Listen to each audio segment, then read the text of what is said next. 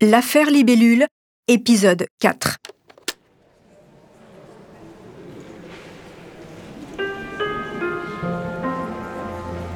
Debout devant la salle d'audience, deux journalistes sont en train de débattre. L'une est persuadée de la culpabilité de Franck et Olivier, et l'autre de leur innocence. Et oui, justement, cette histoire, c'est une leçon. Il ne faut pas s'en tenir aux apparences.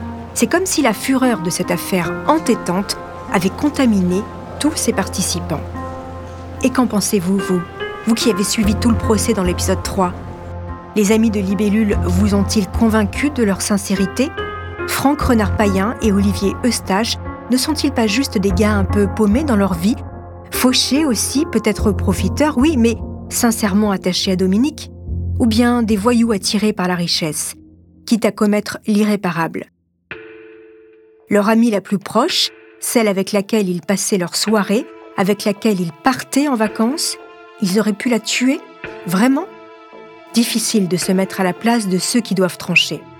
On aimerait bien y être, dans cette petite pièce où les jurés et les juges professionnels débattent de la culpabilité ou non, et peut-être de la peine juste pour condamner les faits.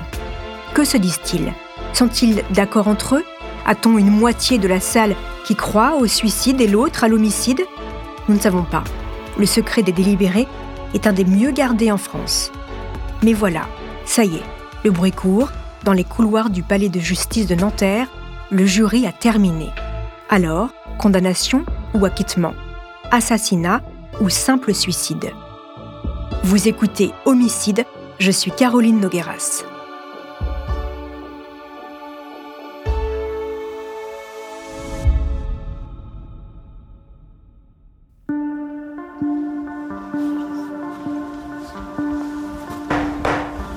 Le verdict tombe.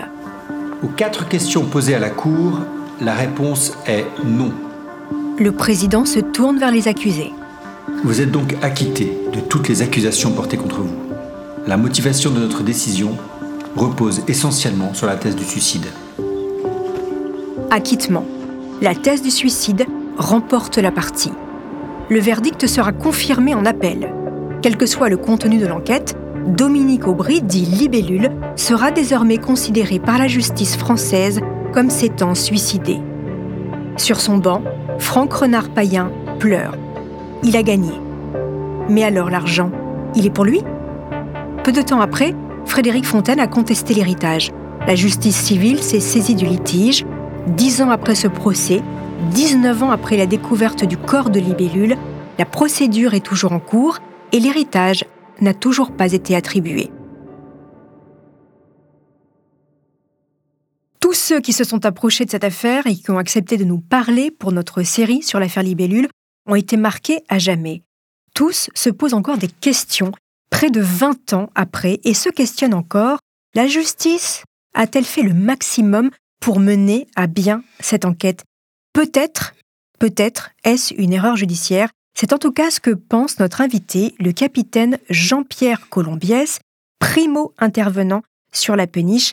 Avant qu'on commence, j'aimerais rappeler que le procès a été jugé et que Franck Renard-Payen et Olivier Eustache sont considérés comme innocents aujourd'hui. Il n'empêche. Jean-Pierre Colombiès, bonjour et merci d'avoir accepté notre invitation. Bonjour. Vous faites partie des trois policiers qui pénètrent dans la péniche ce 1er décembre quelles sont, Jean-Pierre, vos premières impressions? Euh, Mes impressions, alors quelques années plus tard, euh, puisqu'on est en 2005, alors l'impression qu'on a, c'est que c'est, un lieu assez étrange.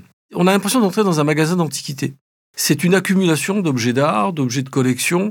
Oh, bon, on a su après, euh, par la suite, que Jean Aubry était un, marchand d'art réputé sur la place de Paris, qui avait du talent d'ailleurs, qui était un bon professionnel et qui avait vraiment la bosse du commerce et la capacité de détecter ce qui était ce qui, avait réellement de la valeur. Donc euh, on était confronté à tout ce qui de près ou de loin avait un rapport notamment avec l'art contemporain.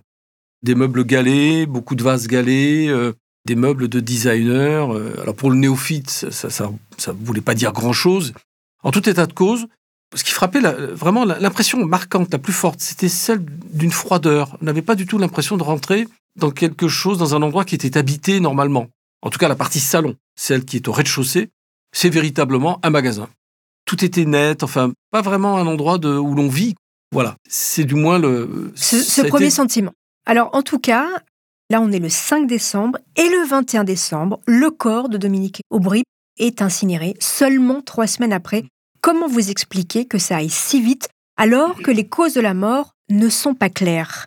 Ah ben, Le moins qu'on puisse dire, et là je, je vous l'affirme en tant qu'enquêteur, c'est que lorsqu'il y a, je dirais pas des doutes, mais en tout cas une ambiance malsaine autour d'un décès, on n'incinère pas. Voilà, ça c'est la règle de base. Lorsqu'il y a euh, suspicion, moi j'avais plus que ça, j'avais une intime conviction. Au bout de trois semaines, un peu plus de trois semaines d'investigation, parce que j'ai le dossier, enfin je débute l'enquête euh, au, début décembre, comme vous l'avez dit, 1er décembre, il sera clôturé et transmis le 4 janvier. Mon intime conviction au 4 janvier, on y reviendra peut-être euh, au, cours de, de, notre entretien, c'est qu'on est face à très probablement un homicide. Et ça, j'en parle très clairement avec euh, la substitut qui était mon interlocutrice au niveau du parquet de, Nanterre. Pour moi, il y avait plus que des soupçons quant aux, circonstances qui entouraient le décès de, de Dominique Aubry. Dans cette configuration, il est inconcevable que l'on autorise l'incinération du corps. Et je peux même vous dire que lors de cas bien moins complexes, lorsqu'on découvrait le, corps de quelqu'un qui s'était suicidé ou du moins qu'il y avait quelques questions autour du décès, le parquet ordonnait explicitement que soit mentionné sur l'autorisation d'inhumation l'interdiction formelle à ce que toute incinération soit effectuée. Donc qu'est-ce qui se passe dans ces cas-là, quand il y a des suspicions? C'est un corps qui reste à l'Institut médico-légal en attendant l'enquête, c'est ça? Qui peut même être inhumé, mais, mais sans, euh, sans incinération. L'incinération, c'est la fin de tout, quoi. Terminé. Il n'y aura plus de contre-autopsie, il n'y aura plus d'investigation complémentaire. Et ça, c'est juste, euh, c'est juste anormal, quoi. Alors, avant d'arriver au commissariat de Neuilly, vous avez travaillé dans des services de police judiciaire à Marseille, notamment. Vous mmh. connaissez donc bien le travail d'enquêteur. Mmh. Parlez-nous de la manière dont cette enquête a été menée. Alors, lorsque vous arrivez, il faut savoir, c'est pas inintéressant d'être un tout petit peu technique. On va pas l'être trop longtemps, mais juste un petit peu. Euh, lorsqu'un policier arrive sur un lieu où est découvert un corps, il a un certain délai qui est fixé par l'article 74 du Code de procédure pénale. Il a un certain délai pour déterminer ce qu'est ce décès. Vous êtes face à un corps, vous connaissez pas la vie du, défunt ou de la défunte. C'est à vous de faire une enquête d'environnement pour savoir si c'est euh, un décès normal, un suicide ou un homicide.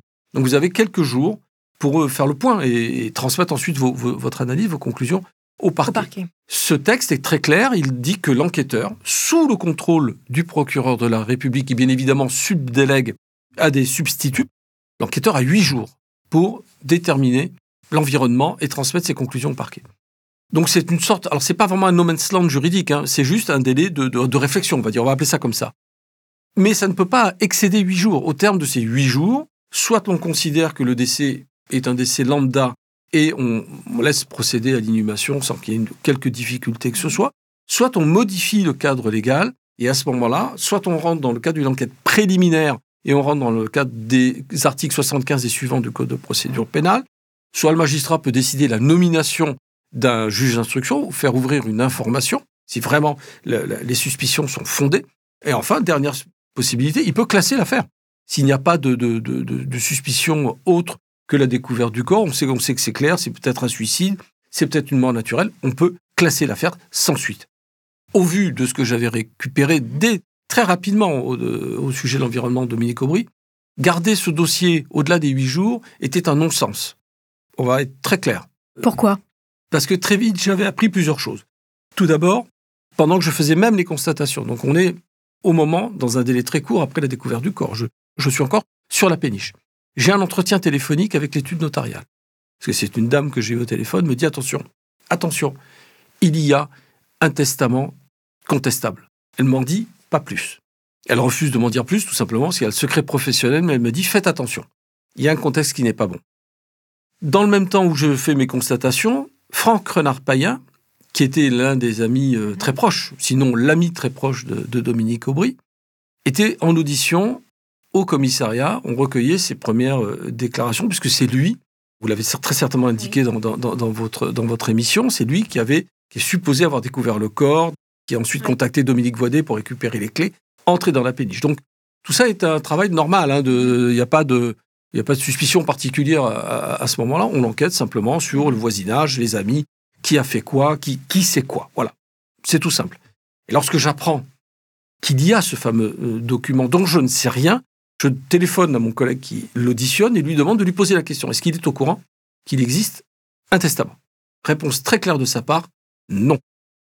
Donc déjà, on a une première position de, de ce monsieur qui est très claire. Il ignore tout. Très bien. C'est ce qu'il dit. C'est ce qu'il dit. Moi, j'ai pas de raison à ce moment-là de, de remettre en cause la parole de qui que ce soit ou de partir dans des, dans, dans des scénarios. Euh, on va pas se raconter d'histoire. Je, je- je fais juste mon job de constatation, de, relever les traces éventuelles, de, de, de décrocher le corps. Parce que le corps s'est pas dépendu tout seul. Il a fallu euh, couper la corde. On était à plusieurs. On tenait le corps. On a descendu le corps. C'est vous qui l'avez fait. C'est nous qui l'avons fait, bien sûr. En attendant que le médecin légiste et l'identité judiciaire nous rejoignent. OK Donc, l'identité judiciaire, tout simplement pour prendre des photos de, de, l'environnement. Très rapidement, euh, moi et les enquêteurs qui, m'accompagnaient, on, s'est dit on va quand même prendre le maximum de précautions parce qu'on sentait bien que tout ça avait une valeur hors norme. Il y avait quand même un tableau de Lautrec hein, dans l'entrée, c'est quand même pas rien. Miro, euh, de César, enfin je vous en passe. Euh, la liste est longue, hein. la liste de l'inventaire, elle est, impressionnante et ça donne une idée véritablement de, cette accumulation de, de Jean Aubry au cours de sa carrière qui était pff, colossale. Donc il n'était pas question pour nous de prendre le moindre risque que- qu'aucun objet ne disparaisse. Donc il fallait figer tout ça par des photos, des constatations, et ensuite donc le médecin qui vient nous rejoindre et qui constate le décès de, de, de Dominique et, et qui ensuite, euh, dont le corps sera conduit à l'Institut médico-légal. Je précise, et c'est très important, que la corde, la corde qui était autour de son cou n'avait pas été retirée. On a justement touché le moins possible au corps. C'est pas le boulot des, des- des enquêteurs de manipuler outre mesure euh, le, le- le corps de quelqu'un qui est décédé. A fortiori quand vous avez une petite idée derrière la tête, ce qui était mon cas. Pourquoi? Parce que très rapidement, on se rend compte qu'il y a quelque chose qui ne va pas. Et je pense notamment au nœud. Le nœud qui tenait, qui était euh, noué autour des barreaux euh, de l'escalier en, en. Et qu'est-ce qui ne va pas, selon vous? Bah, c'est un nœud technique, c'est un nœud très complexe. C'est pas juste un nœud comme ça euh, qu'on fait à la va-vite. Non, c'est quelque chose qui, qui, qui s'entrelace. Euh, Je saurai par la suite que c'est ce qu'on appelle un nœud en 8. Un Or, nœud le- marin. C'est un nœud marin Mm. ou un nœud d'alpiniste. Donc en tout cas, c'est un nœud qui Il est faut s'y connaître. sophistiqué. Voilà. Il faut s'y connaître. Et très rapidement, je voudrais pas griller les étapes. Vous allez comprendre pourquoi. Toujours pendant ces constatations, le rôle de l'OPJ qui procède à ces constatations est en dialogue permanent avec le substitut qui est de permanence et qui est l'autorité de référence. Et par deux fois, je vais demander à la substitut qui est à Nanterre de venir sur place. Alors, je ne lui demande pas de venir sur place pour me faire plaisir. Je lui demande de venir sur place pour plusieurs raisons. D'abord parce qu'on est dans un endroit particulier. Il y a des, euh, enfin, il faut, faut pas être expert en œuvre d'art pour savoir qu'on est au milieu de, de quelque chose qui représente euh, plusieurs, Plusieurs millions millions d'euros, d'euros. bien sûr. Donc, donc il y a pas, il n'est pas question de prendre de risques par rapport à ce genre de, de choses. Et alors, est-ce qu'elle vient, la substitut? Elle refuse.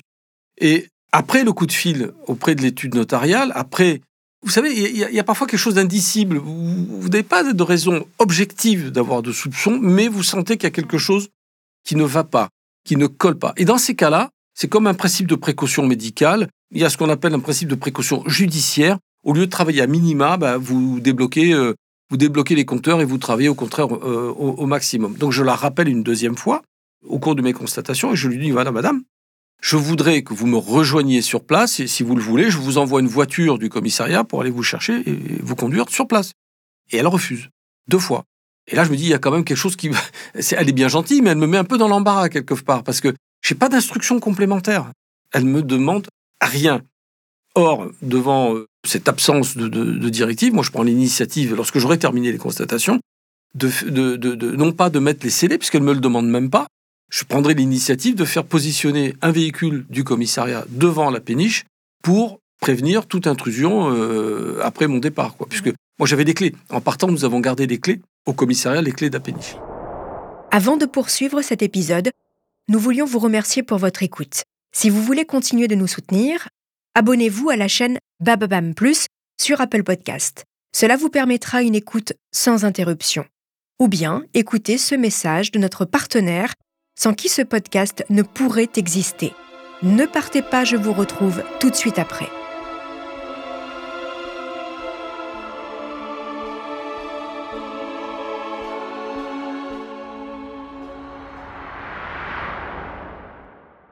Et en l'occurrence, euh, il y a quand même euh, le corps qui est autopsié. Et qu'est-ce que dit ce corps? Alors justement, moi, j'ai pas de retour. Et là encore, on est un petit peu dans le, dans le flou. Elle me demande pas d'assister à l'autopsie. Et ce qui va poser un problème, c'est que les conclusions, je ne les aurai pas, moi. Elles Donc à ce moment-là, vous ne savez pas, en fait, qu'elle est, sous, sous euh, énormément de médicaments, qu'elle est alcoolisée euh, sur un, je, un je ne le sais que par les témoignages de Franck Renard-Payen. Je ne sais que par son témoignage. Et c'est très important, euh, cette information. Vous êtes un commissariat hein, Mhm. de Neuilly. Euh, combien de temps le commissariat de Neuilly, justement, conserve l'enquête? Et est-ce normal? C'est ça qui vous interpelle? Expliquez-nous, Alors, pour que les gens comprennent bien. alors ils, vont, ils vont vite comprendre. Effectivement, un commissariat est chargé des premières investigations. Mais dès lors qu'il y a une difficulté ou un contexte très particulier, on est quand même dans un endroit, même si vous n'avez pas la certitude au départ qu'il s'agit peut-être d'un homicide, dès lors que vous êtes dans un contexte où il y a autant d'objets d'art, suspicion, en plus. il y a oui. autant d'argent, autant il y a ce testament qui, qui est malsain. La, la décision logique et mécanique de n'importe quel magistrat digne de ce nom est de saisir un service autre que le commissariat, qui aurait dû être soit la sûreté urbaine des Hauts-de-Seine, soit directement la brigade criminelle. Or, aucune décision de ce genre-là ne sera prise. Et je vais garder le dossier durant un mois, ce qui est parfaitement anormal au vu des éléments que je vais continuer à récupérer, à recoller tout au long de mon investigation. Je vais apprendre notamment que cette femme, Dominique Aubry, est incapable de changer une ampoule, qu'elle a une femme de ménage et qu'elle ne s'occupe de rien à la maison. Deux nœuds coulants. Deux nœuds. Comment cette femme, qui n'est pas manuelle pour un rond, va être en capacité de faire un nœud en huit et ensuite un nœud coulant, qui, je le précise, est à la hauteur parfaite de l'escalier à son cou. C'est juste pas possible. Voilà, c'est clair, c'est net. Donc, on va me dire, oui, mais vous n'avez pas la preuve que c'est un tel ou un tel qui a fait le nœud. Oui, c'est vrai. À ce moment-là, au début de mes investigations, je n'ai pas cette preuve. Mais j'ai mon intime conviction, en tout cas, qu'elle ne s'est pas pendue toute seule. Et ça, ça a été fait, ça a été donné en référence au magistrat, au substitut, avec lequel il y a eu un dialogue permanent qui n'a jamais donné suite à ça. Donc voilà, la réalité des choses, c'est que j'avais un temps donné de huit jours pour faire les premières investigations, et on m'a laissé, on m'a laissé le dossier sur le bureau pendant un mois. Et pour aller jusqu'au bout du concept, lorsque le 4 janvier, nous avons deux auditions qui auront été faites. Vous avez très probablement parlé d'Olivier Eustache et de Franck Renard-Payen. Ils sont auditionnés le 4 janvier pour la dernière fois. J'ai entendu trois fois. Ce sera la troisième fois que j'entendrai Franck Renard-Payen. On sait à ce moment-là qu'il mentent. On sait que Franck Renard-Payen ment. Pourquoi? Parce que les témoignages périphériques avaient démontré qu'il était parfaitement au courant de l'existence notamment du testament, mais que c'est lui qui a insisté auprès de Dominique Aubry pour qu'elle rédige ce testament holographe avec la participation d'Olivier Eustache. Ça, c'est la concordance des autres témoignages qui Et d'Olivier Eustache lui-même qui le Olivier dit. Olivier Eustache lui-même le dira en audition au commissariat. Nous les avons entendus tous les deux en même temps dans deux bureaux séparés. Et Olivier Eustache le dit clairement. Franck Renard-Payen était au courant du, de la rédaction du testament et j'ai moi-même aidé, assisté Dominique Aubry à l'élaboration de ce document parce que lui a une formation de juriste. Donc, le mensonge est là, il est évident. Et lorsque je rencontre une dernière fois, le 4 janvier, la substitut du parquet de Nanterre, je lui dis voilà, madame, nous avons des mensonges, nous avons un testament qui est complètement foireux, nous avons un contexte pourri, avec des parasites de part et d'autre, avec un intérêt, on va, on va être très clair, avec ce que l'on appelle un mobile. Il y a 14 millions d'euros d'héritage derrière tout ça. Il y a une possibilité de mise en scène d'une mort supposée être suicidaire. Et vous savez ce qu'elle me répond? Je vais vous le dire. Elle me répond Je ne peux pas vous donner d'instructions immédiates, je vous rappelle. Bon, mais alors pourquoi tout ça, d'après vous? Quelques heures plus tard, elle me rappelle et elle me dit textuellement, et là je le cite, Monsieur Bernard Pagès, procureur de la République de Nanterre, refuse qu'il y ait de garde à vue dans le cadre de ce dossier et ne veut pas de perquisition, et il vous demande expressément de garder le dossier sur votre bureau. Mhm. Nous sommes le 4 janvier, ce qui signifiait, en d'autres termes, que ce dossier allait mourir de sa belle mort en le laissant sur mon bureau. Pourquoi? Il le condamnait à ne pas être poursuivi, tout simplement. Parce que je n'avais Ça, c'est des de choses cas- que vous avez déclarées à la barre, je précise, Absolument. Hein, je l'ai déclaré devant Mm. Monsieur Cassuto, juge d'instruction. et également au procès. C'est surtout devant juge d'instruction, puisque lui, ça va motiver les auditions de la substitut, et malheureusement pas du procureur de la République, puisqu'il était décédé entre-temps. Mais je veux dire, on est face à une situation qui est au-delà, qui est kafkaïenne. J'ai un dossier qui est pourri, qui est foireux, avec une intime conviction que nous sommes face à une configuration, à un scénario homicide, et la seule réponse que j'ai, c'est rien. Alors vous, selon vous, il y a l'influence d'un homme derrière. J'en ai pas la preuve. Je ne peux pas vous affirmer aujourd'hui, euh, voilà, je sais que c'est faux, mais on ne peut pas, on ne peut pas ne pas imaginer qu'il y ait eu l'influence du père de Franck Renard-Payen derrière tout ça. C'est votre conviction? C'est ma conviction. Voilà. Je tiens à le préciser parce qu'une fois de plus, Ah non, mais- les, les- les deux hommes ont été acquittés. Deux fois. Hmm, par deux fois. Par deux fois. Par deux fois. C'est important de le dire quand même. et en appel. Voilà. Alors, euh, on va pas revenir sur, euh, sur ce. On en a parlé longuement, longuement de- du, du procès dans ce dernier épisode. En tout cas, je le redis, l'affaire a été jugée aujourd'hui, y compris en appel, où l'acquittement a également été prononcé. Ça s'appelle une décision définitive. Si on arrivait à prouver qu'il s'agit d'une erreur judiciaire, y aurait-il des recours possibles? Réponse non. C'est bien le drame. C'est bien le drame. Parce que même si on a la conviction, et pas seulement la conviction, si on observe simplement euh, les manquements en termes de décision qui entourent cette affaire, je vous dirais qu'on serait entre les deux, entre les deux décisions de justice et entre la première instance et l'appel, tout, serait, possible encore. Là, malheureusement, c'est fini. C'est fini. Il ne reste plus que le, le- le désir pieux, le vœu pieux que la vérité soit malgré tout connue. On est quand même dans un contexte qui est assez surréaliste. On a une femme qui est désespérée, qui a perdu son mari un an avant, dans des conditions épouvantables. Cette femme qui est profondément amoureuse de son mari, qui fait un geste qui est plus un appel au secours qu'une tentative de suicide à l'été 2005, qui est seule au monde, qui boit, qui commence à boire dès le matin au petit déjeuner, pour ainsi dire, qui est entouré d'un univers parasitaire absolument malsain, qui est sous l'influence directe d'un Franck Renard païen, qui profite de la faiblesse de cette femme, qui gère plus ou moins ses affaires. Il va s'occuper de la vente du Riva, d'un- d'un- d'une vedette de, luxe qui est amarrée d'ailleurs à à la péniche. Il gère toutes ses affaires. Mais il y a un petit élément, il y a ce qu'on appelle le petit grain de sable qui vient à un moment donné gripper cette belle mécanique, parce qu'entre-temps, il est arrivé malgré tout à faire établir, rédiger ce fameux testament qui le désigne comme légataire universel avec l'assistance, comme je le disais précédemment, d'Olivier Renard-Payen, qui, avec qui il dînait, on pourra peut-être reparler de ce repas du, qui a précédé sa mort quand même, puisque la veille de sa mort, Franck Renard-Payen et Olivier Eustache dînent avec Dominique Aubry, que l'on retrouvera pendu le lendemain matin. Oui, ce sont les derniers qui l'ont vue vivante. Rien que ça aurait dû justifier un regard et des décisions différentes quant à la poursuite de l'affaire. Et Rien que ça, même sans que je sois le meilleur enquêteur du monde, ce que je n'ai absolument pas la prétention de vous dire aujourd'hui, mais ça aurait dû justifier une modification du cadre légal et la saisine d'un service d'investigation plus costaud qu'un commissariat de police, très clairement. En tout cas, c'est votre avis. On pourrait en parler des heures de cette Non, histoire. oui. On sent qu'elle vous a profondément marqué. En quoi elle a changé euh, votre parcours professionnel? Elle n'a pas changé mon parcours professionnel, mais elle m'a changé mon regard sur la justice et sur les relations humaines, sur la nature humaine. Enfin, c'est la première fois que je me suis retrouvé trahi.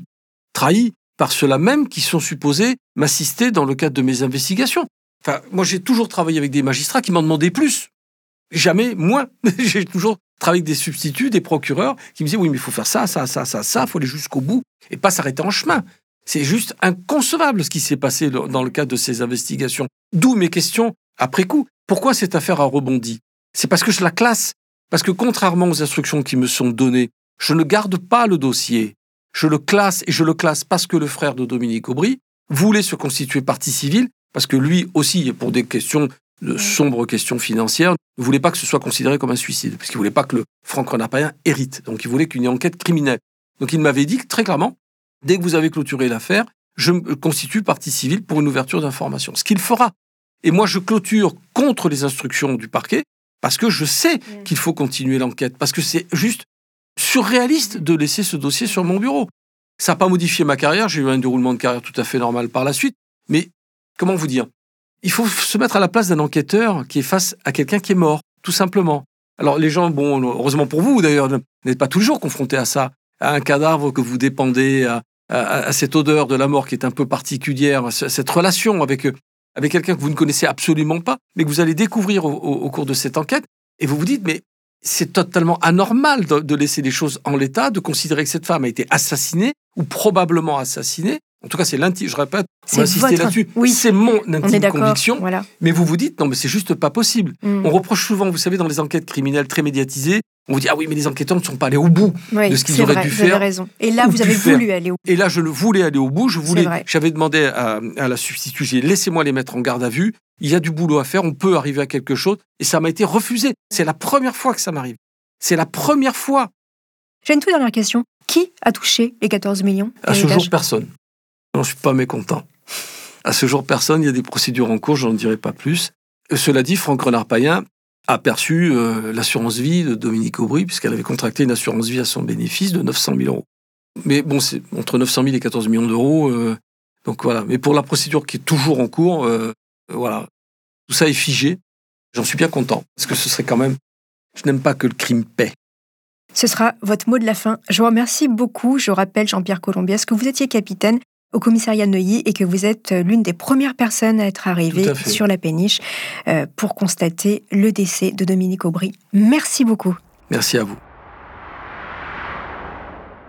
Voilà, c'est ainsi que se termine cette saison consacrée à l'affaire Libellule. Je rappelle encore une fois que Franck Renard-Payen et Olivier Eustache ont été acquittés. Il n'y a plus de recours possible aujourd'hui. En France, une fois que des faits ont été jugés, on ne peut être rejugé pour les mêmes faits. Cette saison a été écrite par Tiffaine Pioget. Merci, chers auditeurs, de votre fidélité. Nous sommes ravis de vous savoir toujours plus nombreux à l'écoute d'Homicide.